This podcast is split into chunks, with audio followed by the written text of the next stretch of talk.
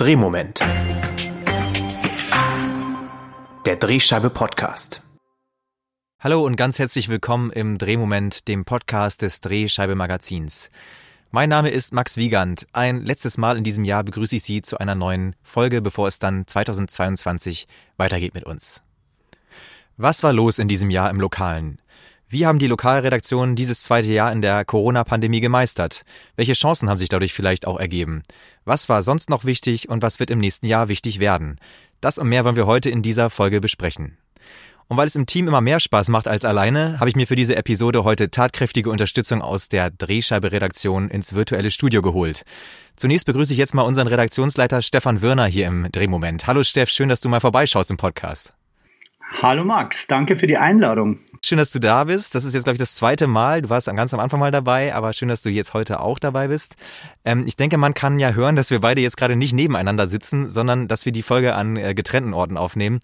Ja, man muss ja irgendwie sagen, dass das eigentlich auch so ein bisschen widerspiegelt, wie wir in diesem Jahr so als Redaktion pandemiebedingt eben arbeiten mussten, überwiegend. Ähm, die Drehscheibe sitzt nämlich, wie viele andere da draußen auch, im Homeoffice. Ähm, Steffi, hast du denn diese Situation so wahrgenommen? Wie hast du das so gemeistert? Hast du dich im zweiten Pandemiejahr an Videocalls und Chatgruppen gewöhnt?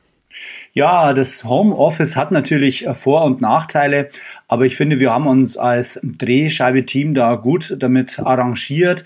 Man kann ja auch zum Teil äh, zu Hause sehr konzentriert arbeiten und auch produktiv sein. Also ich finde, das läuft ganz gut. Wir haben natürlich auch unser Tool, äh, worüber wir uns direkt und schnell austauschen können. Das äh, funktioniert alles, finde ich. Was uns schon fehlt, ist natürlich so der Austausch mit den äh, Kollegen im Lokalen selbst. Also wir sind ja vor der Pandemie mit dem Videoteam rumgefahren, haben Lokalredaktionen besucht. Man hat sich auf den Seminaren der Bundeszentrale getroffen. Also dieser konkrete Austausch der fehlt natürlich schon. Da freuen wir uns, wenn das irgendwann hoffentlich bald mal wieder losgeht. Und ansonsten, ich persönlich vermisse natürlich schon mein Team auch. Also diese Gespräche am Arbeitsplatz, am Arbeitstisch, wo ja dann doch so im, im Alltag oft die witzigsten Ideen entstehen. Ja, das muss ich natürlich auch sagen. Der direkte Austausch mit euch, der fehlt mir natürlich ebenso. Aber trotzdem haben wir es ja ganz gut hinbekommen, wie du schon sagst. Ähm, wir haben unter anderem wieder 14 Ausgaben der Drehscheibe fertiggestellt. Äh, wenn du da jetzt so eins rauspicken würdest, welches Heft ist denn dir da so besonders in Erinnerung geblieben? Ja, da würde ich natürlich die äh, Flutausgabe nennen, die wir im Sommer, im, im, Herbst gemacht haben, wo wir uns natürlich mit der Sommerflut im Ahrtal da beschäftigt haben. Ich fand das schon sehr beeindruckend. Wir haben ja da mit verschiedenen äh, Kolleginnen und Kollegen gesprochen aus den betroffenen Regionen und Redaktionen, muss man sagen. Das war, finde ich, sehr beeindruckend, was die uns da erzählt haben. Also wenn ich mich jetzt da an Sarah Brasak vom Kölner Stadtanzeiger erinnere, die ja dann gesagt hat, einige Kollegen litten wirklich Todesangst, denn es war tatsächlich so, dass die, ihre Außenredaktion da in Gmünd komplett zerstört wurde durch die Flut. Einfach zu hören, wie die Kollegen, wie die Redaktionen mit dieser wirklich krassen Lage umgegangen sind, das war, war schon was Besonderes. Wenn ich mich an Sven Westbrock jetzt da erinnere, der in der Lokalredaktion Bad Neuenahr-Ahrweiler beim Generalanzeiger arbeitet, wie er mir erzählt hat, dass er anfangs wirklich ohne Schutzkleidung, ohne irgendwas da durch die Fluten gewartet ist, auf, auf Suche nach Ansprechpartnern, Gesprächspartnern. Also das hat mich wirklich persönlich schon sehr beeindruckt und ich fand es sehr gut, dass wir diese Ausgabe gemacht haben. Ja, das stimmt. Das war eine sehr wichtige Ausgabe, ein wirklich tragisches Ereignis im letzten Jahr. Wir hatten das ja auch hier im Podcast zum Thema, als ich mit Uli Adams von der Rheinzeitung darüber gesprochen habe, der eben auch aus dem äh, Gebiet berichtet, eben aus einem Katastrophengebiet wirklich berichten musste. Das war wirklich auch eine sehr eindrucksvolle Folge, denke ich. Ähm, wir wollen uns jetzt aber vielleicht auch nochmal einem grundsätzlichen Rückblick aufs Lokale, auf dieses Jahr im Lokalen ähm, widmen. Und zwar äh, freue ich mich, dass wir da jetzt eine Stimme aus dem Lokalen eben auch mal kurz hören können. Ähm, und zwar haben wir jetzt Katja Bauroth. Sie ist Mitglied im Projektteam Lokaljournalisten, das ja die Drehscheibe herausgibt. Und äh, sie ist Redaktionsleiterin der Schwetzinger Zeitung und der Hockenheimer Tageszeitung. Wir hören mal, was sie über das Jahr zu sagen hat. Mit Blick auf das zurückliegende Jahr fallen mir die Begriffe spannend, herausfordernd und richtungsweisend ein. Zum einen gab es ja für die Verlage wirtschaftliche Herausforderungen bedingt durch die Pandemie. Aus Sicht der Redaktion habe ich sehr viel Positives erfahren und mitgenommen. einfach dieses Weg vom Terminjournalismus konnte viel besser umgesetzt werden, weil es ja kaum Termine gab und gibt. Ähm, der Fokus rückte endlich auf die Geschichten, die es auch braucht in einer Lokalzeitung mit Menschen, mit Hintergründen, mit Service. Ähm, was wir auch gespürt haben, war einfach ein absoluter Schub im Online-Bereich. Leser und User wollen schnell, aber vor allem seriöse Informationen darüber, was vor ihrer Haustür passiert. Und hier konnten wir als Lokalzeitung absolut punkten. Als anstrengend empfand ich allerdings ähm, die Fake News, die nach meinem Empfinden immer stärker aufkommen und die einfach äh, gegenrecherchiert werden müssen auch von äh, Lokalzeitungen. Und auch hier ist wieder ganz klar, hier können wir punkten mit Fakten und mit Klarstellungen. Das wird uns noch ein bisschen beschäftigen, glaube ich. Da spricht sie jetzt natürlich einige Themen an, zu einigen davon wollen wir auch später noch kommen. Aber grundsätzlich zieht sie ja da ein positives Fazit. Äh, was denkst denn du, Steff? Ähm, wie haben sich denn vielleicht auch generell so die Lokalzeitungen in diesem Jahr geschlagen? Also ich muss der Katja Baurot da wirklich in vielen zustimmen und äh, man muss zusammenfassend sagen, dass es wirklich ein sehr arbeitsreiches Jahr, glaube ich, war im Lokalen und die Kolleginnen und Kollegen haben sich da wirklich tapfer geschlagen und tolle Sachen gemacht. Man muss ja bedenken, wir hatten Neben zum Beispiel der Flutkatastrophe hatten wir ja auch permanent Corona als Thema. Es war ein Pandemiejahr mit der ganzen äh, Geschichte, die da dranhängt, mit den ganzen Zahlen, mit auch den Arbeitsbedingungen selber natürlich für die Kollegen, die ja auch aus dem Homeoffice heraus viel machen mussten. Ähm, wenn man das alles betrachtet und hinzu kommt ja noch, es war ein Jahr der Bundestagswahl. Also alleine die Bundestagswahl ist ja für Redaktionen schon immer äh, zusätzlicher Aufwand. Also wenn man diese drei Themen äh, zusammen zusammennimmt, kann man sich vorstellen, was da los war und das mhm. eben noch unter den erschwerten Bedingungen. Also muss man wirklich sagen, Respekt vor der Arbeit, die da im Lokalen geleistet wurde in diesem Jahr. Ja, das kann man wahrscheinlich gar nicht genug betonen, dass das wirklich ein anstrengendes Jahr war und dass da wirklich wieder viel gute Arbeit geleistet wurde im Lokalen. Wir wollen jetzt noch eine weitere Stimme hören und zwar hören wir jetzt Lars Reckermann. Er ist Chefredakteur der Schwäbischen Post und Gemünder Tagespost. Aufmerksame Drehmomenthörer wissen, dass er das erst seit diesem Jahr wieder ist. Er hat hier, war hier schon zu Gast und hat uns davon berichtet. Ähm, außerdem ist er auch Mitglied im Projektteam Lokaljournalisten und wir hören jetzt mal, wie er das Jahr gesehen hat. Ich denke an viele Zoom-Konferenzen und viel Abstand.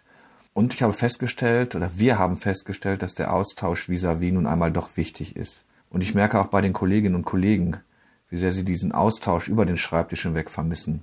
2021 war aber auch eine Erkenntnis, nämlich im Lokalen wurde durch die Absage vieler Termine das Koordinatensystem neu justiert. Wir konzentrieren uns verstärkt auf Nutzwertjournalismus und müssen unsere eigenen Geschichten nicht mehr in ein Zeitkorsett pressen, das der Terminkalender vorgibt, weil er eben leer ist. Was ich persönlich gar nicht so schlimm finde. Was uns nicht geglückt ist, so selbstkritisch müssen wir, glaube ich, sein, ist die Vernetzung unterschiedlicher Meinungen. Die Kluft in der Gesellschaft, wenn gegenteilige Meinungen aufeinandertreffen, ist größer denn je. Die Menschen wieder zusammenzubringen, das wird meiner Meinung nach die große Aufgabe im neuen Jahr werden, für alle Lokaljournalisten. Ja, ähm, auch hier viele Dinge drin, aber es ist ja zunächst auch mal interessant, wie gerade auch schon bei Katja Bauroth, ähm, dass sie beide diese, ja, vielleicht auch ein bisschen erzwungene Wendung hin ähm, von, also weg von den Terminen hin zu mehr eigenen Themen und Geschichten beschreiben und dass es eben positiv zu bewerten ist als Entwicklung. Ist dir das so bei unserer Themensuche auch aufgefallen? Hast du da vielleicht so auch ein Beispiel für eine Geschichte, die vielleicht auch ohne oder mit noch mehr Terminen vielleicht gar nicht so zustande gekommen wäre zum Beispiel? Also ich glaube, das war wirklich auffällig, äh, diese Tendenz, dass natürlich der Terminjournalismus ein bisschen äh, weggefallen ist durch die, äh, ja, die Corona-Lage eben auch. Gibt es eigentlich mehrere Beispiele dafür. Aus dem Stand fällt mir ein, äh, wir hatten ja mit Harald Klipp gesprochen, Ostholsteiner Anzeiger, der einfach äh, erzählt hat, wie er versucht, eine andere Sportberichterstattung zu machen, einfach weil ja viele Veranstaltungen, Spiele auch etc. gar nicht mehr stattgefunden haben. Wir eben versucht, versucht, so eine Art äh, feuilletonistische lokale Sportberichterstattung zu machen, mehr mit Porträts und anderen Formaten. Das fand ich total interessant. Und äh, das sieht man eben auch nicht nur im Sportjournalismus, sondern auch in anderen Bereichen. Ich glaube, wir haben verschiedene Geschichten vorgestellt, wo zum Beispiel auch Kolleginnen und Kollegen aus ihrem eigenen Leben erzählen. Arbeiten und Leben mit Corona war ein Thema. Gab es auch Selbstversuche, da gab es Berichterstattungen auch in, in, in Blogs oder so Online-Tagebüchern eben. Also ich glaube, dass das schon äh, bemerkenswert war, dass äh, vielerorts versucht wurde, eben Geschichten auch mal anders zu erzählen. Also dass diese Not ein bisschen als Chance äh, angesehen wurde, einfach Lokaljournalismus ja ein bisschen neu zu erfinden, kann man sagen. Jetzt ähm, haben ja beide auch, also Lars Reckermann hat ganz explizit von dieser wachsenden Kluft in der Gesellschaft gesprochen, als Herausforderung für das Lokale. Und Frau Baut hat wiederum äh, die Fake News benannt, mit denen sie sich verstärkt auseinandersetzen musste. Ähm, in so einer, man kann ja sagen, in so einer sehr extremen Form trägt diese Spaltung auch dazu bei, dass sich jetzt teilweise Journalistinnen und Journalisten nicht mehr so sicher fühlen können, wenn sie zum Beispiel von Demonstrationen der Querdenkerbewegung berichten. Wie hast du diese Entwicklung wahrgenommen? Ja, ich finde das natürlich eine fürchterliche Entwicklung. Ähm, das ist äh, für uns auch ein Thema, also für uns von der Drehscheibe ein Thema, das wir länger äh, behandeln wollen, das wir im Blick behalten wollen. Du hast ja auch kürzlich erst hier im Podcast ähm, mit äh, Julius Geiler vom Tagesspiegel gesprochen, der dir noch erzählt hat, wie schwierig das ist, so am Rande von Querdenker-Demonstrationen etc., dass auch schon beleidigt und angegriffen wurde. Wenn man jetzt diese Woche in die Zeitung geguckt hat, äh, war jetzt Anfang der Woche ein Bericht, dass eben Julius Geiler wieder angegriffen wurde am Wochenende am Rande einer Querdenker-Demo hier in Berlin. Also das sind schon traurige äh, Tendenzen, dass hier die Berichterstatter attackiert werden das Thema muss man auf jeden Fall im Blick behalten. Und ich finde auch, es finde auch, es müsste ein bisschen mehr passieren. Es müsste da auch ein bisschen einen größeren Aufschrei in der Bevölkerung geben, denn das kann nicht sein, dass die Leute, die berichten, hier in Gefahr geraten. Ich finde, das Thema bräuchte mehr Aufmerksamkeit, es bräuchte auch mehr Schutz von äh, Journalisten. Die Pressefreiheit ist ein hohes Gut und wenn solche Sachen passieren und stetig immer weiter äh, vorkommen, dann wird die Pressefreiheit äh, Stück für Stück ausgehöhlt. Denn man muss sich fragen, wer traut sich denn da noch hingehen? Wer geht da noch hin? Wer, wer steht mit seinem Namen für eine Berichterstattung, wenn er dadurch so in Gefahr gerät? Ich glaube, wir müssen da jetzt dann im Jahr 2022 wirklich uns da intensiv damit befassen und dürfen das nicht irgendwie einfach abtun. Das muss ich wirklich sagen, also dass diese, diese beiden Podcast-Folgen, die ich da einmal mit Julius Geiler und auch mit Alexander Roth aus Weiblingen, ähm, diese Gespräche, die ich da geführt habe, die eben beide da auf verschiedene Weise angefeindet werden, teilweise im Netz, teilweise auf der Straße, das hat mich auch wirklich nochmal nachdenklich äh, gemacht im Nachhinein. Ähm, und auch das fordern die ja auch beide ein, dass da einfach noch mehr Reaktion kommen muss aus der Politik und auch aus der Gesellschaft. Wir werden das auf jeden Fall weiter beobachten. Abschließend wollen wir vielleicht nochmal so einen Blick in die Zukunft werfen. Ähm, welche Themen werden denn aus deiner Sicht im kommenden Jahr wichtig werden und können wir da eigentlich schon ein bisschen was verraten, was wir so als Drehscheibe auch äh, zukünftig so aufgreifen werden? Also dieses Thema Angriffe auf Journalisten und äh, Extremismus in der Gesellschaft wird sicherlich ein Thema bleiben, neben den beiden anderen großen Themen äh, Corona eben und natürlich äh, Klimawandel. Äh, das wird uns sicher weiter begleiten. Da werden wir auch wieder Ausgaben dazu machen. Ein anderer Punkt, äh, der natürlich auch wichtig ist äh, und wo wir was dazu machen wollen, ist die soziale Ungleichheit, soziale Gerechtigkeit, wenn man so sagen will. Wir haben das ja auch mit dem ganzen Problem in der Pflege. Leute springen ab aufgrund der Arbeitsbedingungen, schlechte Bezahlung etc. Das gibt es ja auch in anderen Bereichen. Also da wollen wir auch ein Augenmerk darauf richten. Und ansonsten kann man einfach sagen, also im Lokalen gehen die Themen natürlich nie aus. Also mhm. da wird einiges äh, äh, passieren und einiges auch von der Drehscheibe kommen im nächsten Jahr. Ja, natürlich. Es bleibt spannend im Lokalen. Das, äh, so viel steht auf jeden Fall fest. Äh, dann möchte ich mich vielmals bedanken für deinen Besuch hier. Ähm, rutsch gut rein, Steff, und hab schöne Weihnachten. Wir werden uns ja selber auch noch mal in der Redaktion hören vorher, aber auf jeden Fall. In jedem Fall schön, dass du heute da warst. Gute Zeit und bis bald. Wir wollen jetzt auch nochmal einen kurzen Blick aufs Digitale bzw. die sozialen Netzwerke und Instagram werfen. Und dafür spreche ich jetzt mit meiner Kollegin Katharina Dodel, die heute ihr Drehmoment-Debüt gibt. Hallo Katha, schön, dass du heute hier bist. Hallo Max. Ja, du bist mir auch von zu Hause zugeschaltet. Ähm, ich muss ja sagen, ich bin da selbst immer etwas hin und her gerissen oder immer noch etwas hin und her gerissen, was das Arbeiten von zu Hause angeht. Aber du und das Homeoffice, das passt eigentlich ganz gut zusammen, oder? Ja, ich würde sagen. Also ich äh, mag die Ruhe hier sehr. Ich mag es, dass ich mich zwischendurch immer mal wieder bewegen kann, aufstehen kann, rumlaufen kann. Aber natürlich vermisse ich auch die gemeinsamen Mittagspausen. Und die, die haben wir ja manchmal zumindest. Ja, das stimmt. Ab und zu kommen wir natürlich auch in die Redaktion rein. Alleine schon, wenn es darum geht, äh, zum Beispiel Zeitungen zu lesen, das gehört ja immer dazu bei uns. Wir lesen die Printausgaben, aber wir checken natürlich auch die digitalen Angebote von den Lokalzeitungen, natürlich auch die Instagram-Kanäle zum Beispiel. Und ähm, du betreust ja nicht nur unseren eigenen Kanal, da kommen wir vielleicht später noch zu, sondern du hast eben auch die Instagram-Kanäle der Lokalzeitung so ein bisschen im Auge. Ähm, eine Zeit lang war das ja eigentlich so, dass man da so ein bisschen unsicher war, wie nutzt man Instagram eigentlich, aber mittlerweile ist das doch ziemlich selbstverständlich geworden, oder? Hm, ja, ich finde schon. Ich finde nicht unbedingt selbstverständlich, aber ich finde, der Blick hat sich so ein bisschen gewandelt. Also früher konnte man beobachten, dass viele Lokalzeitungen bei Instagram waren, aber das eher genutzt haben, so nach dem Motto, weil man das halt so macht. Mhm. Und ähm, während man vielleicht noch vor zwei, drei Jahren ganz viele Leserfotos im Feed oder so finden konnte, sind es jetzt wirklich gute journalistische Inhalte. Und man merkt wirklich, dass sich Lokalzeitungen mit dem Medium oder mit generell sozialen Netzwerken und vor allem Instagram wirklich auseinandergesetzt haben und gemerkt haben, dass es ja ein, ein guter Austausch sein kann mit den Userinnen und Usern.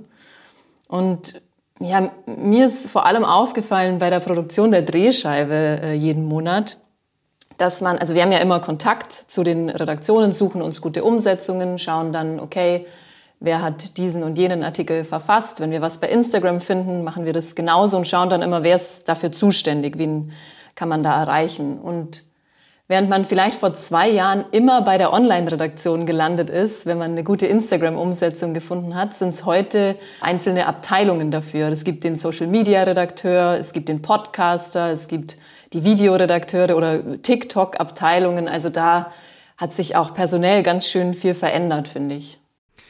Äh, du hast jetzt gerade schon gesagt, es gibt da so auch journalistische Umsetzungen, die speziell sich eigentlich auf Instagram abspielen oder die speziell darauf zugeschnitten sind. Äh, kannst du da so Beispiele nennen für Sachen, die dir da besonders gut gefallen haben, jetzt auch vielleicht im vergangenen Jahr? Aufgefallen ist mir, dass in diesem Jahr viele Zeitungen das Tool der Umfrage genutzt haben, um ja zu interagieren mit den Leuten, die den Kanal abonniert haben. Also das ist mir wirklich sehr, sehr häufig aufgefallen. Außerdem dass es viele Videoclips gab, also so kurze Stories, die irgendwie auf äh, Serien oder auf Artikel hinweisen. Kürzlich habe ich den Wiesbadener Kurier entdeckt, der eine Serie hat, äh, das bewegt. Mhm. Und das Ganze ist eine Videoserie, wo Einzelschicksale von, hm, von Menschen aus der Region porträtiert werden oder wo Menschen aus der Region porträtiert werden. Und der Wiesbadener Kurier nutzt Instagram, um sozusagen wieder Werbung für diese Videoserie zu machen. Und ich finde, die machen das ganz clever, weil die halt sozusagen die besten hm, Teile aus diesem Video hernehmen und in 15 Sekunden Clips bei Instagram wiederum hm, veröffentlichen. Mhm.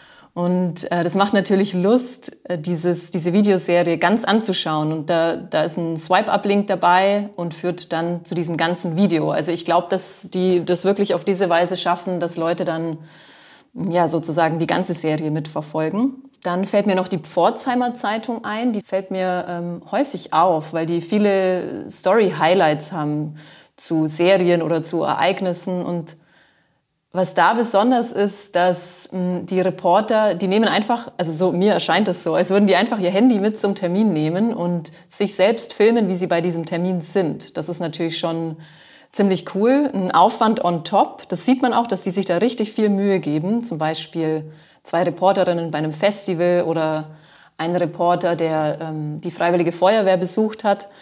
Aber meines Erachtens lohnt sich das auch wirklich. Also es ist richtig gut gemacht, finde ich. Das ist ja eigentlich so eine Art von, ja, dass man das im Prinzip auch personalisiert, ne? Diese Art bei Instagram, das könnte man jetzt einfach nur so auch immer so den Blick quasi nur haben, dass man gar nicht die Person sieht, aber mhm. das scheint ja, scheint ja bei den Pforzheimern auch gemacht zu werden. Das ist uns äh, ja auch schon hier im Podcast äh, begegnet. Wir hatten ja auch schon da drei verschiedene Nutzungsmöglichkeiten von Instagram vorgestellt. Ähm, und da war eben auch das Hamburger Abendblatt dabei, das ja eben auch so eine Art von Personalisierung macht, in dem eben auch so neueste Meldungen, also Kurzmeldungen, da einfach direkt in die Kamera vorgetragen werden äh, von einer Kollegin. Ähm, Siehst du das als Trend, der da auch irgendwie sich so ein bisschen durchsetzt, so bei den, auch bei den lokalen äh, Kanälen?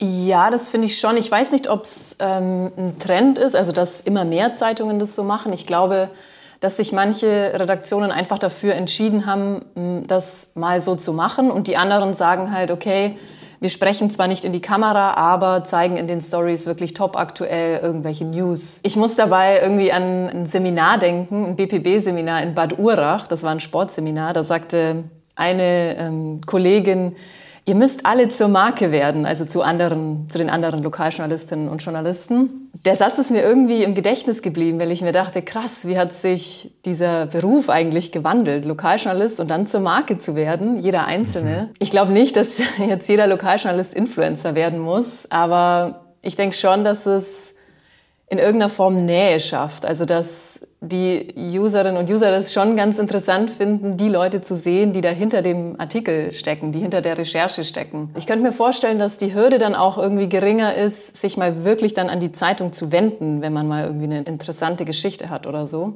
Ja, und das ist ja auch was, glaube ich, auf vielen so Content-Marketing-Plattformen oder Instagram-Blogs auch so ein bisschen beworben wird. Show your face oder the stage is yours. Ja, und ich glaube, als Redakteur oder Redakteurin denkt man schnell, ja, wer interessiert sich denn für mich oder wer interessiert sich denn dafür oder für die ollen Redaktionsräume? Was soll ich denn da zeigen? Ich glaube aber wirklich, dass es viele Leute gibt, die das sehr, sehr spannend finden. Genauso wie es früher diese Leute gab, die es spannend fanden, den Redakteur oder die Redakteurin auf der Straße zu treffen, ist das Ganze jetzt halt äh, ja, nach online gewandert äh, und zu Instagram. Und auch da freuen sich Leute, die Redakteurinnen und Redakteure zu treffen sozusagen. Ja, also nochmal so eine ganz andere Art auch von Interaktion. Und das haben wir ja äh, damals auch im Podcast gehört. Es ist eben auch wirklich so, dass da offensichtlich auch dann die Jüngeren, die man eben sonst nicht so erreicht, äh, dadurch auch angesprochen werden. Das ist natürlich auch nochmal so ein Vorteil, weil die sitzen nun mal mhm. auf diesen Kanälen, ja. Ja, genau. Ähm, und äh, wir als Drehscheibe, wir sind natürlich auch auf Instagram und ähm, vielleicht kannst du mal erzählen, äh, was wir da eigentlich so machen, beziehungsweise du, weil du betreust ja den Kanal auch. Hm, ja klar, gern. Also wir posten jeden Tag den DPA News-Tipp. Also wir schauen jeden Morgen so, was, was in der Welt so passiert und versuchen das aufs Lokale runterzubrechen, geben dafür Tipps, hm, ja, wie das jede Lokalredaktion in ihrer Region umsetzen kann. Hm, dann ganz aktuell haben wir den Drehscheibe Adventskalender, wo wir nochmal on top ganz viele Tipps geben, wie man jetzt zur Weihnachtszeit noch ja, gute Umsetzungen bringen kann, gute Artikel zum Thema Weihnachten und zum Thema Advent. Mm, und außerdem posten wir in, im Feed immer wieder Tipps aus unserem Redaktionskalender. Der ist ja ähm, sehr beliebt bei unseren Leserinnen und Lesern und daraus eben auch nochmal ganz besondere Themen oder gute Themen, die's, ja, die gut sind umzusetzen. Also da gibt's äh, jede Menge Service-Tipps von uns auch und so weiter. Äh, da kann man, äh, sollte man auf jeden Fall mal einen Blick vorbei werfen und vielleicht äh, ist das ja auch ein Anlass für Sie da draußen, dass Sie uns da mal abonnieren. Das würde uns natürlich freuen. Trotzdem machen wir natürlich auch weiterhin äh, die Printausgabe. Das habe ich mit Steff ja schon besprochen. Wir haben wieder 14 Ausgaben irgendwie gewuppt dieses Jahr, trotz auch aller Umstände. Ähm, Steff hat da so ein bisschen die Hochwasserausgabe hervorgehoben, die natürlich sehr bedeutsam war, auch einfach diese wahnsinnige Katastrophe und auch wie, wie ähm, eben Lokalzeitungen damit auch umgegangen sind. Äh, was war denn so für dich eine Ausgabe, die du ähm, ja so vielleicht in Erinnerung behalten hast, die für dich irgendwie besonders war in diesem Jahr? Hm, also ich würde sagen, die Familienausgabe im Sommer, die ist mir irgendwie im Gedächtnis geblieben. Ich fand, wir hatten da richtig viele interessante Gesprächspartnerinnen und Gesprächspartner und auch irgendwie hat mich bei der Recherche das Thema so ein bisschen überrascht, weil äh, Familie, das ist so ein Thema, das wir irgendwie ganz regelmäßig äh, bringen, weil es einfach mhm. wichtig ist. Aber man konnte jetzt wirklich nochmal merken, dass es, dass das Thema Familie, Kinder, Eltern, dass es nochmal durch die Pandemie viel, viel wichtiger geworden ist. Und man konnte da richtig sehen, ja, dass da vieles ähm, auch vielleicht noch nicht berichtet ist. Und das ist für mich wenn man so will, auch journalistisch ein, eines der großen Themen 2021 und wird es auch ähm, 2022 sein. Ja, also Familie, das bleibt aktuell. Ähm, auch noch vieles andere natürlich. Äh, da werden wir auch gemeinsam wieder einen Blick drauf haben im nächsten Jahr. Ähm, so viel steht fest. ich freue mich auf jeden Fall, dass du heute mal hier zum ersten Mal reingeguckt hast im Drehmoment und ich hoffe, dass du nochmal wiederkommst. Und ansonsten äh, hören wir uns auch weiter in der Redaktion. Dir natürlich erstmal dann schöne Weihnachten und einen guten Rutsch, Katha. Schön, dass du heute dabei warst. Dir auch. Vielen Dank. Hat mich sehr gefreut. Gerne wieder. sehr schön. Ja, damit sind wir dann am Ende dieses kleinen Drehscheibe-Jahresrückblicks angekommen. An dieser Stelle möchten wir uns äh, zunächst nochmal ganz herzlich dafür bedanken, dass Sie uns in diesem Jahr gehört und gelesen haben. Wir hoffen, dass das im nächsten Jahr so weitergeht. Es wird natürlich wieder viele spannende Themen geben. Was uns auch sehr gefreut hat, ist, dass die in diesem Jahr virtuell veranstalteten Seminare des Lokaljournalistenprogramms der BPB und die Power-Workshops der Drehscheibe zu Themen wie etwa Podcast, Newsletter, Lokalsport, Bundestagswahl oder Datenjournalismus äh, so toll von Ihnen angenommen wurden. Wir waren da wirklich regelmäßig überbucht.